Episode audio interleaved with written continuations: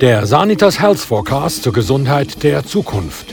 Frank Baumann im Gespräch mit Stefan Gubser.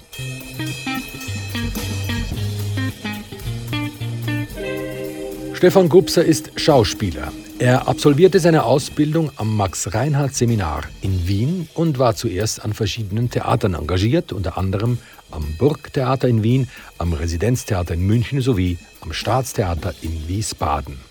Gubser spielte bis 2019 als Kommissar Reto Flückiger in den Tatortproduktionen des Schweizer Fernsehens. Heute produziert er mit seiner Firma Wortspektakel eigene Theaterproduktionen. Stefan, sag mal, geht dir das nicht auf den Sack, wenn man dich immer als flückiger Markus erkennt? Oder wie hat, äh, wie hat er geheißen? Reto. Reto. Frank Reto. Kopf. Freddy. Freddy. Flückiger genau. Reto. Ob mir das auf den Sack geht? Also erstens mal ist es ja so, das wirst du ja auch wissen, dass einem die Leute vor allem dann sehr schnell erkennen, wenn gerade irgendetwas gelaufen ist oder wenn du gerade in den Zeitungen oder in den Medien bist oder so. Dann nimmt der Peak immer zu. Aber mit dem äh, lehrst du ja irgendwie zu leben. Also insofern, nein, das geht mir nicht auf den Sack. Also. Das ist ja ein schöner Teil von deinem Leben. Ja, also mir hat das wirklich mega Spaß gemacht. Und es ist ja auch so ein, ein, ein Kindertraum von mir. Ich habe mit zwölf meinen ersten Tatort gesehen und habe das einfach mega cool gefunden. Und in meiner ganzen Schauspielerkarriere habe ich immer wieder mal gedacht, ich bin dann Eurocop gsi, aber Eurocop ist halt nur 50 Minuten gsi und halt nicht, hat einfach nicht die wie soll ich mal sagen, ist, hat nicht in dieser Liga gespielt wie ein Tatort. Tatort ist halt einfach das erfolgreichste deutsche Fernsehformat, das muss man einfach sagen. Und es ist so ein bisschen im Fernsehen, sage ich jetzt mal, Champions League. Und da habe ich natürlich schon immer ein bisschen geliebäugelt oder davon geträumt, mal der Tatortkommissar zu sein und nicht der Eurocop. Und dann ist dann das halt irgendwann mal passiert. Also du hast jetzt gerade gesagt, mit zwölf. Normalerweise will man in dem Alter doch Doktor werden oder Architekt oder dann gerade wirklich Detektiv. Ist für dich dann immer klar gewesen, ich werde eines Tages Schauspieler, weil dort muss ich am wenigsten arbeiten. ah, am wenigsten arbeiten ist gut.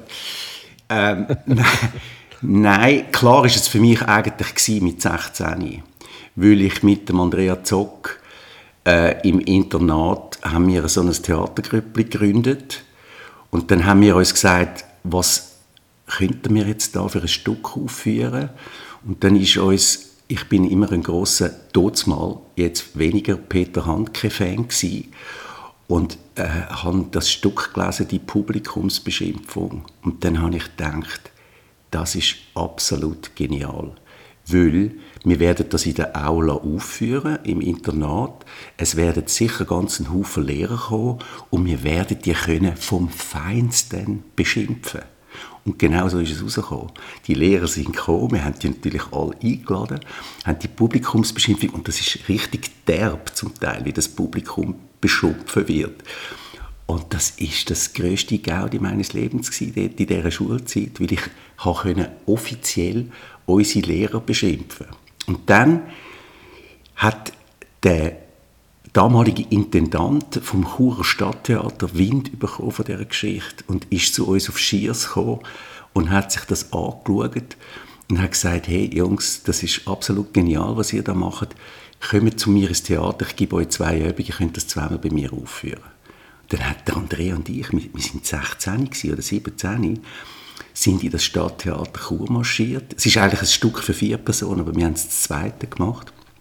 Und haben vom Handke, der hat das Stück zurückgezogen gehabt. Der hat nicht mehr wollen, dass man das Stück aufführt. Der hat sich geschämt für sein eigenes Stück und hat uns dann aber dort mal per Telefax quasi oder per Telegramm äh, ein eine Erlaubnis gegeben, dass wir das noch zweimal dürfen dort aufführen Und so sind wir zu dieser Aufführung gekommen und in Chur ist das natürlich der Hammer gewesen, weil das Theater ist fast voll gewesen. Also es hat irgendwie etwa 450 oder 500 Leute gehabt. Und dann hat es Schauspieler vom Churer Stadttheater, die nachher zu uns gesagt haben, hey komm, wir gehen die Kronen in Chur, wir gehen noch eins ziehen. Und dann sind wir mit den richtigen Schauspielern, sind wir dann quasi an einem Tisch gehockt, wir Grünschnäbel, oder? Und haben in dieser Nacht gesagt, Schauspieler. That's it. Das machen wir. Das macht Spaß. Das ist lustig. Und so ist das gekommen. Und dann hast du das ja irgendwann einmal müssen im engeren Familienkreis kommunizieren. Also ich habe jetzt zwar die Matura gemacht, aber Kollegen, einfach damit die es auch wissen, ich werde jetzt Schauspieler. Ich nehme an, die Begeisterung war enorm. Gewesen. Ja, das muss ich meinen Eltern wirklich zu gut halten. Mein Vater war Chemiker.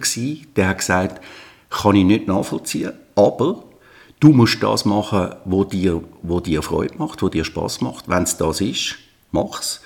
Eine Ausbildung hast du gut, nachher musst du selber schauen. Und meine Mutter ist äh, sehr kulturaffin und die hat das eigentlich cool gefunden. Sie haben natürlich beide gesagt, äh, sie haben mich natürlich schon gewarnt und alles. Und ich habe mir dann zum Ziel gesetzt, ich wollte an eine gute, renommierte Schauspielschule ankommen, dass ich quasi wie so, was eigentlich ein völliger Blödsinn ist, von außen attestiert bekomme, dass ich das Talent habe, äh, um diesen Beruf auszuüben. Und habe mir gesagt, wenn ich das schaffe, ich will nicht an eine Privatschule oder so, dann nachher, dann mache ich das und wenn ich es nicht schaffe, dann, dann gehe ich an die Uni studieren. Und dann bin ich zuerst auf Bochum gegangen und dort hat es lauter Punks und Freaks gehabt und ich habe das Gefühl da bin ich völlig im falschen Film. Und die haben mich dann auch nicht angenommen dort. Und die nächste Prüfung, ich habe ein paar Prüfungstermine abgemacht, weil ich natürlich gehört habe, äh, dass es nicht so einfach ist. Und die nächste Prüfung hatte ich in Wien, gehabt, am Reinhardt-Seminar. Und dort sind tausend Leute an die Prüfung gegangen und ich habe gewusst, sie nehmen etwa 10 bis 12. Und dann hat das dort tatsächlich geklappt. Wieder erwarten. Ich konnte es eigentlich gar nicht glauben. Und, ähm, und so ist dann das so ist denn das gekommen. Das ist ja gerade der Ritterschlag also gerade am Anfang. Ja, das ist ein Ritterschlag am Anfang und du hast dann, also ich hatte dann das Gefühl gehabt, wow, mir steht jetzt die Welt offen und so. Und dann ist aber eigentlich Folgendes passiert, dass also in dieser Schauspielschule habe ich eigentlich eins ums andere Mal aufs Dach bekommen. Weil ähm, die haben eine Art und Weise gehabt, einem eigentlich nicht aufzubauen. Und ich glaube, dass das heute anders ist, sondern einem irgendwie möglichst ja, zu deckeln irgendwie. Und, und das ist vielen so gegangen, wenn nicht allen so gegangen. Und das hat dann eigentlich dazu geführt, äh, dass da viel äh, Energie und auch Illusionen ein bisschen verloren gegangen sind. Und zum Nachhinein muss ich sagen, ähm, völlig, völlig äh, falscher Weg gewesen, den die dort beschritten haben. Die Belastung war ja doppelt. Also einerseits die Angst vor dem äh, cholerischen Regisseur und andererseits die Angst vor dem Publikum, dass dich das nicht könnte gerne haben ja, ich würde mal sagen, wenn du jetzt auf der Bühne stehst, im Vorfeld ist das schon eine Belastung, aber wenn du auf der Bühne stehst und du bist in deiner Figur rein und du, du, du gehst auf in dem, ist es eigentlich in meinen Augen einfacher im Theater als vor der Kamera. Weil vor der Kamera hast du irgendwie 50 Leute, die hocken dir auf der Pelle, und zwar sehr nah. Und du hast vor allem die verdammte... Also du redest von der Crew? Ich rede von der Crew, ja. Äh, und du hast äh, vor allem die Kamera, wo wie ein Maschinengewehr auf dich gerichtet ist. Der Michael Douglas hat mal gesagt, ich habe 20 Jahre gebraucht, bis ich begriffen habe, dass die Kamera kein Maschinengewehr ist, was ich sehr gut nachvollziehen konnte, weil eine Kamera natürlich die letzte, kleinste Regung bei dir sieht. Sie sieht alles. Sie sieht jede Unsicherheit. Sie sieht jeden Anflug von Angst oder von etwas, wo du nicht willst, dass man es sieht. Du kannst es nicht verbergen. Und das ist gnadenlos. Und das ist im Theater ein bisschen anders, weil im Theater kommst du wie in so einen Spielmodus rein, wo du nachher, ich spiele im Moment das Zwei-Personen-Stück, und wir sind von Anfang bis zum Schluss auf der Bühne. Und das ist einfach, das ist wie eine, so eine, äh, eine Reise äh, übers Wasser. Wenn das gut läuft und es läuft jetzt da gut, dann, dann ist das herrlich. Dann ist das wirklich wunderbar dann, ist, dann bist, kommst du wie in so einen Flow rein. Und dort fällt dann der Druck auch wirklich ab. Aber das entdecke ich eigentlich erst jetzt in meinem äh, schon bald höheren Alter. Früher war das anders. Gewesen. Wenn man jetzt also so als Bühnenschauspieler auf ein Filmset kommt, wie wird man denn da aufgenommen? Sagt man, Schauspieler ist Schauspieler, der macht seinen Job sicher gut? Oder ist das wie ähm, eine andere Kaste? Da, nein, da wird man sehr gut aufgenommen. Vor allem, wenn du, wenn du aus einem guten Theater kommst, aus einem, aus einem renommierten oder so. Und ich bin aus so einem Theater gekommen. Das hilft extrem. Vice versa sieht es anders aus. Also wenn ein Filmschauspieler, der eigentlich nur äh, Film oder Fernsehen gemacht hat, als Theater geht, dann wird dort mal auf jeden Fall, ich weiß nicht, wie das heute ist, ist wahrscheinlich auch ein bisschen anders, weil die, die Ebenen haben sich sehr verschoben zu früher.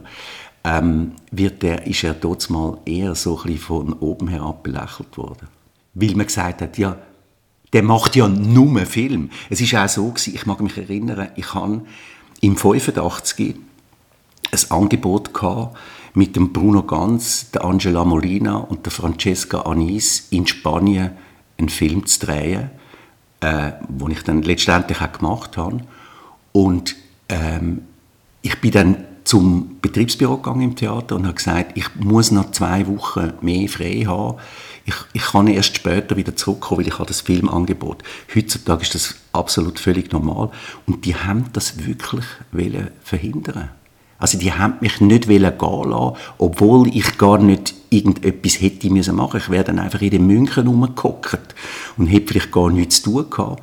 Und dort habe ich, dort habe ich gewusst, jetzt ist es einfach Zeit auch zum Gehen. Und da habe ich gesagt, Lukas, also wenn ich das nicht machen kann, wenn ihr mir als jungem Schauspieler, ich bin dort 27 gewesen, die Chance nicht gebt, dass ich mit einer Weltstar wie der Angela Molina und einem Bruno Ganz kann einen Film drehen, dann stimmt irgendetwas nicht. Und äh, das haben sie dann eingesehen und haben mich dann gehen aber kurz darauf habe ich das Theater verloren. Wie ist es denn jetzt so? Ich stelle mir den Job als Schauspieler wunderbar vor. Man hat die ganze Zeit mit schönen Frauen zu tun. Oftmals sind sie nackt und man kann sie auch noch küssen. Das muss extrem beglückend sein. Ja, ähm, das sieht natürlich in der Realität äh, ziemlich anders aus. Also erstens einmal gibt es eigentlich... Ähm, nicht viel Schwierigeres, weder genau solche Szenen spielen. Ich habe das Glück gehabt, mehrmals äh, vor dieser Situation zu stehen. Und äh, das ist natürlich, jeder Mensch ist ja auch schambehaftet. Es gibt zwar solche, die sind das nicht. Äh, da gibt es die wildesten Stories auch von Schauspielern, die sich wirklich Sachen erlaubt haben, äh, bei Schauspielerinnen, das könntest du heute nicht mehr bringen. Da wärst du tot in dem Moment. Äh, mit MeToo sowieso. Aber ich sage jetzt mal, der normal veranlagte Mensch hat ja gewisse Schamgrenzen und das hat ja jeder Schauspieler auch. Und von dem her ist das nicht wahnsinnig angenehm, wenn du jetzt musst jemanden fremd küssen und es schauen dir eben, wie gesagt, 50 Leute dabei zu. Und da ist man ja, eher auch schambehaftet. Wobei, es gibt dann das Closed Set, wo man eigentlich das ganze Team rausschickt, außer der Regisseur und äh, der Kameramann. Und das Wichtigste in so einer Situation ist eigentlich Kommunikation.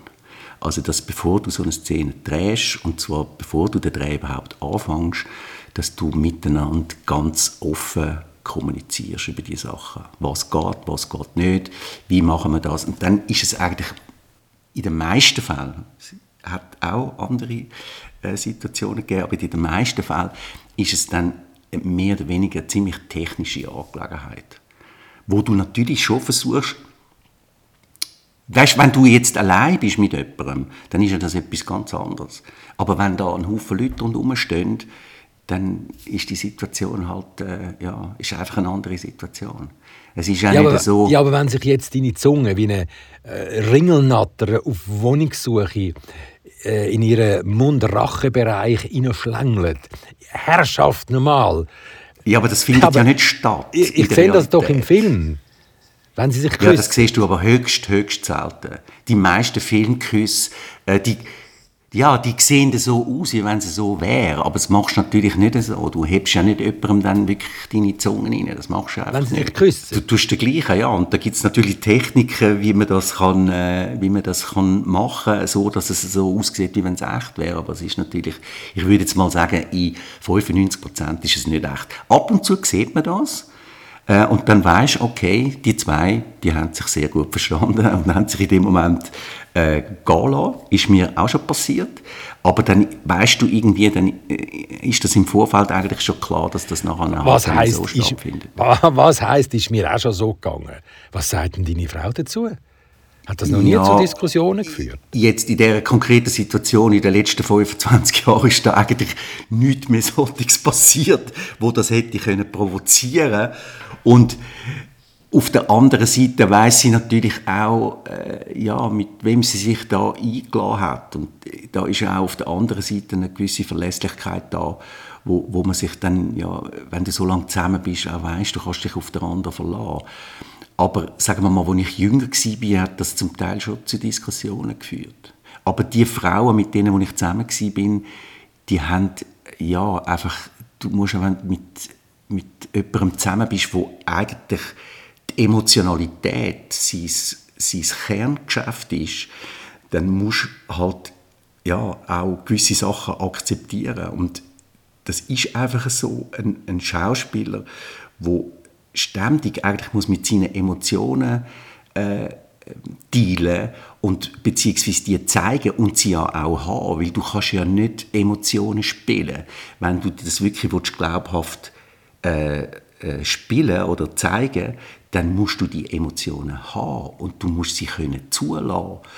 Und das ist auch ein bisschen das Geheimnis von der Schauspielerei und es ist eine Frage vom Zulassen können. Jeder Mensch hat ja permanente Wellen von Emotionen. Und je emotionaler du bist und je mehr du das auch kannst zulassen, äh, desto mehr sieht man das natürlich dann auch gegen außen.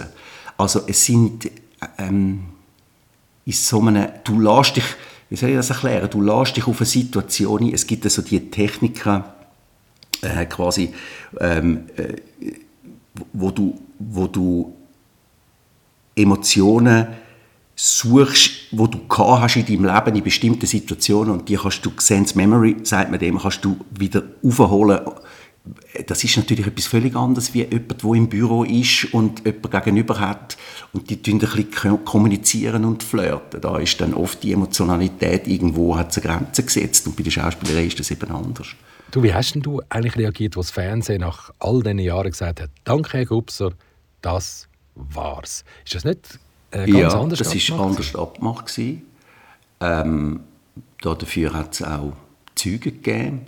Äh, das ist schon nach, ich würde sagen, ich habe ja 35, ich habe meinen ersten Fernsehfilm im 86 gedreht für das Schweizer Fernsehen und habe seitdem bin ich wahrscheinlich der Schauspieler in der Schweiz, der am meisten Film, Fernsehfilm gedreht hat für das Schweizer Fernsehen. Und äh, in dem Moment habe ich schon gefunden, hey, das kannst du eigentlich nicht bringen. So, so gehst du nicht mit jemandem um, wo seit 30 Jahren für einen Sender, äh, ich würde mal sagen, gute Einschaltquoten auch geholt hat. Um das geht ja. Das ist ja die Währung, mit dem immer alles quasi verglichen wird. Aber die haben das dann so gemacht, äh, mit für mich relativ äh, fadenscheinigen Argumenten. Und wie man es nachher nicht gesehen hat, ist es auch äh, so rausgekommen. Äh, und also im ersten Moment war da eine Enttäuschung da. Gewesen. Auch eine gewisse Verletzung irgendwie. Und dann hat das aber dazu geführt, dass ich mir gesagt habe, okay, was mache ich jetzt in meinem Leben. Wie tue ich mich jetzt quasi orientieren? Und das hat dazu geführt, dass ich das Wortspektakel gegründet habe und mich wieder auf die Bühne konzentriert habe und jetzt mich... Also Wortspektakel ja, ist, ist eine kleine Firma, genau, äh, wo ich Produktionen mache, aber eigene Produktionen, also wo ich selber nachher damit auf die Bühne gehe, aber das, also wir sind das Zweite mit der Regula Grauwiller zusammen äh, und das quasi... Ähm, äh, selber produziere halt dann auch und die Sachen mache, die mich wirklich interessieren. Das heißt, ich muss mich nicht mehr mit irgendwelchen Drehbüchern umschlagen, die ich eigentlich nicht so wahnsinnig toll finde und nichts dagegen kann tun, sondern ich, ich habe es selber in der Hand und das hat mir einen unglaublichen Schub gegeben, wieder einen kreativen Schub, ein Freiheitsgefühl und eigentlich äh, total positiven Effekt gehabt. Zum Nachhinein bin ich eigentlich dankbar, dass es so rausgekommen ist. Obwohl ich das als erstes eigentlich gefunden habe, Scheiße. Jetzt ist ja dann gerade kurz darauf die ganze Corona-Geschichte gekommen. Hat dich das zusätzlich bremset? Oder das hat mich eher beflügelt, weil es mir Raum gegeben hat, quasi Sachen zu entwickeln. Also wir haben ja jetzt da das, das, das Beltraki-Projekt gemacht und das hat einfach enorm viel Zeit äh, gebraucht, weil das Material so umfassend war und, und weil es immer so ein, ein Try and Error war, das, der ganze Prozess. Und, äh, und die Zeit, wenn ich, wenn ich so voll in meinem Ding hinein wäre, bin ich bis zu dem Corona-Zeit bin, nämlich ständig da und dort und da Termin und das und das, dann hätte ich gar nie äh, die Muße gehabt, im Grunde genommen, über so eine lange Zeit so etwas zu entwickeln. Wir haben ja noch vier andere Sachen in dieser Zeit auch entwickelt. Und das ist eigentlich der Vorteil gewesen. Der Nachteil ist nachher gewesen, dass wir zum Beispiel auf Hamburg gegangen sind, äh, wo wir, das haben wir auch mitproduziert, dass die Deutschlehrerin das Stück, wo wir in der Kammer spielen, immer noch spielen. Und dann ist das im Oktober vor einem Jahr, am 2. Oktober hätten wir Premiere gehabt und am 30. September hat es geheißen, nicht, es ist Lockdown, es wird geschlossen. Das heißt, wir haben irgendwie sechs Wochen probt und eigentlich dann, wenn du so weit bist, dass du jetzt auf die Bühne gehst, hat es geheißen, nein. Und dann ist das ein Jahr gegangen, bis wir nachher, wir haben... Ist doch, glaubst zweimal passiert? Es ist mir zweimal passiert, ja. Ja, es hätte dann im Februar nochmal stattfinden dann hat es wieder einen Lockdown gegeben und dann wieder im Oktober.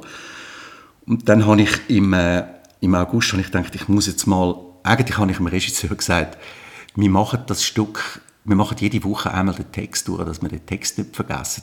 Das ist natürlich Wunschdenken gewesen, das machst du natürlich eh nicht, weil äh, dann denkst du, ja, jetzt hast du mal eine Pause und so und dann verdrängst du das irgendwie. Und dann im August habe ich gedacht, ja, ich muss mich jetzt mal, ich, den Text, den kann ich ja sicher noch und so, ich schaue den jetzt mal an und dann ist das große Erwachen gekommen, weil ich einfach gemerkt habe, ich, also schon nicht von vorne anfangen, aber nochmal mächtig wirklich dahinter hocken und der Text ist halt zum größten Teil einfach weg gewesen, verschwunden. Und das hat geheißen, ich habe wieder müssen Text lernen, wir wieder müssen proben etc. Also es ist einfach ein Mordsaufwand gewesen, das wollte ich damit sagen. Lernt man in einem gewissen Alter eigentlich Text weniger gut auswendig?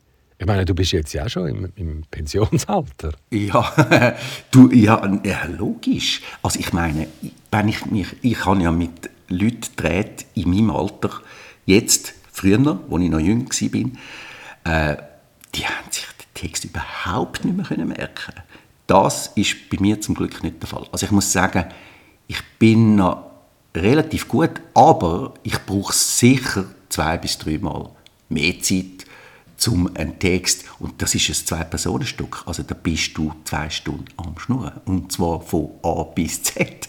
Das ist also schon nicht ganz zu unterschätzen, aber es macht dann auch Spaß, wenn es dann drin hast. Äh, also es, es, braucht, es braucht länger. Aber es ist auch eine Frage von der Technik. Wenn du, ich bin, ich habe meine eigene Technik entwickelt. Äh, ich lerne keinen Text. Ich lese nur. Das heißt, ich nehme meinen Text äh, und lese das Buch, sagen wir mal, drei, vier, fünf Mal durch, das Stück oder das Drehbuch oder was es ist. Und dann fange ich an, nur noch das lesen, was mein Dialogpartner zu mir sagt und decke alles, was ich sage, immer ab. Und dann lese ich das, dann sagt er das und das zu mir und dann überlege ich mir, was gebe ich jetzt dem für eine Antwort auf das. Ich kenne ja die Geschichte und so und dann liest natürlich dann jene Mal völlig falsch irgendwie, weil du es halt dann vergessen hast oder, oder halt auch die Worte nicht kennst. Und das spiele ich, das spiele ich dann etwa 50, 60, 70, manchmal 100 Mal durch. Und irgendwann einmal weiß ich genau.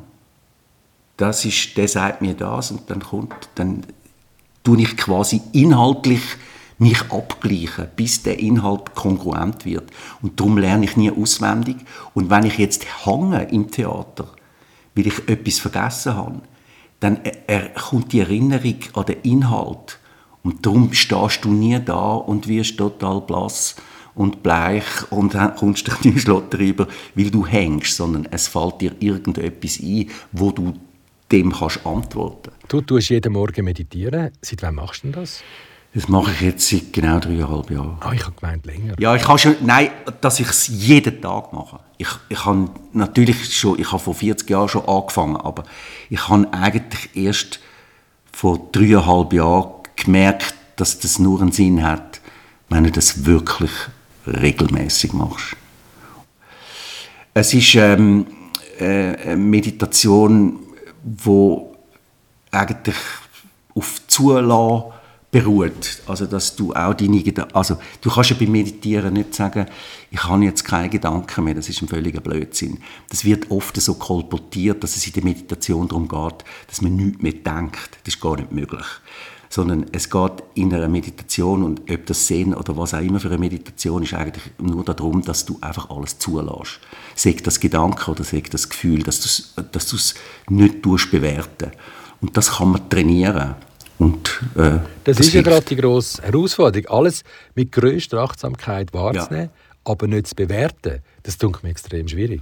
Ja, aber das ist dann eben genau auch der Challenge. Also du, du wirst merken, je länger dass du meditierst, desto mehr kannst du mit so einer Situation umgehen, dass dich das eben dann nicht mehr aus dem Trott rausholt, sondern dass du das einfach wahrnimmst und quasi als Zeuge das beobachtest, aber dass du dich von dem nicht irgendwie lässt, äh, aus der Ruhe bringen oder so. Du, wie siehst du denn eigentlich deine gesundheitliche Zukunft? Ich stelle mir eigentlich gar nichts vor, sondern ich lebe das Leben wie es auf mich zukommt. Ich freue mich auf das, was kommt. Äh, ich habe jetzt nicht die, die grossen Pläne oder so. Ich merke, dass ich noch, noch Lust habe zum, zum kreativ zu arbeiten, aber dass ich auch nicht mehr muss. Also ich habe ja in meinem Leben hat es lange Zeit auch ein bisschen Müssen gegeben, wie, wie das halt jeder der eine Familie hat und muss Geld anbringen und in dem Beruf ist es manchmal nicht so einfach zum Geld anbringen. Äh, und dann, dann machst du halt Sachen, die du jetzt nicht unbedingt machen willst. Und jetzt hat die Zeit angefangen, wo ich kann sagen kann, okay, ich, ich kann mir die Sachen aussuchen. Ich kann das machen, was mir jetzt wirklich Spaß macht. Ich habe heute Morgen einen Text bekommen.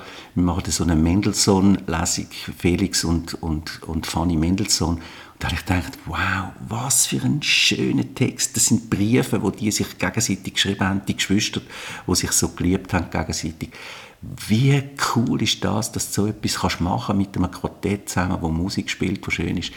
Und das genieße ich im Moment extrem. Aber ich habe keine Lust unbedingt jetzt einfach da so voll einfach zu rütteln, wie ich das ein Leben lang gemacht habe, sondern halt, sage ich mir, wenn, wenn, wenn dann die Pension kommt, dann nehme ich es einfach ein bisschen gemütlicher alles. Am 1. August wirst du pensioniert. Ähm, wir spielen noch etwa mal miteinander Golf und Jetzt sag mal, merkst du dann den körperlichen Zerfall, wo dich heimsucht, selber auch oder merkst du ich den? Ich? Nein. nein, nein, eigentlich überhaupt nicht. Ich merke natürlich... Und jetzt Rücken, ja, Hüfte, Knie etc. Nein, da redest du jetzt von dir. aber das ist Nein, ich bin gesund. Hey. Ja, du bist gesund, aber also dein Rücken und ich weiß nicht. Wohl, das Knie tut mir ab und zu schon auch weh, aber das tut mir eigentlich schon, schon länger weh. Nein. Beim Sex ist es immer ein Problem, gell? ja, genau. Aber du merkst natürlich schon, äh, dass es da und dort ein bisschen anfängt weh tun oder äh, ja, logisch. Aber ich glaube, wenn du im Kopf jung bleibst oder in deinem Gemüt, äh, dann, dann nimmst du das auch gar nicht so wahr. Also ich weiß nicht, nicht wie es dann ist, wenn du dann mal wirklich 85 bist. Aber ich merke natürlich schon, ich denke manchmal schon, hure sehe jetzt die, die Uhr, die, die Sanduhr, die ist am Laufen und die hört einfach nicht auf, die gibt keine Ruhe, also die läuft einfach immer weiter. Und dann habe ich manchmal schon, denke ich so, ja, äh, Zeit, Zeit läuft einem ein bisschen davon. Das Gefühl, das hast du ja nicht, wenn du jung bist. Und das sagen ja all die alten Säcke, sagen zu einem, ja weißt, mir läuft jetzt langsam die Zeit davon. Und ich kann das nachvollziehen, dass die Gedanken kommen, mit dem Älterwerden schon. Aber wann ist man denn eigentlich ein alter Sack? Ich glaube, wirklich ein alter Sack bist du erst dann, wenn du, wirklich, wenn du im Kopf unflexibel oder alt wirst. Also ich habe letztens jemanden getroffen, der ist fünf Jahre jünger äh, wie ich war. Und ich dachte, leck du mir der ist so alt gewesen, aber weil der so, so eng war im, im Kopf. Äh, und ich glaube, das ist das Wichtigste, dass du halt schon auch körperlich auch etwas machst, aber dass du nicht, nicht im Kopf nicht, nicht alt wirst. Dass du offen bleibst, dass du interessiert bist für Neues. Für, ich bin so gerne mit jungen Leuten zusammen. Das, tut, das finde ich, das tut mir so gut. Weil dort bleibst du einfach, dort bleibst jung, bleibst wach. Ja, und du hast eine Frau, die dich jung hält. Ja, nein, und sie ist eben auch so etwas. Sie ist einfach extrem unkonventionell und jung im Kopf. Die fängt ja, die, ich meine, die ist ja auch 60, die fängt ja die ganze Zeit wieder in etwas Neues an. Frag mich nicht was, ich komme mal gar nicht draus, was sie eigentlich macht. Aber ich merke, die hat einfach keine Berührungsängste, äh, etwas Neues anzufangen. Auch in dem Alter, wo jeder sagt, ja, nein, da bin ich zu alt dafür. Und, und das haltet jung der Stefan Gubser.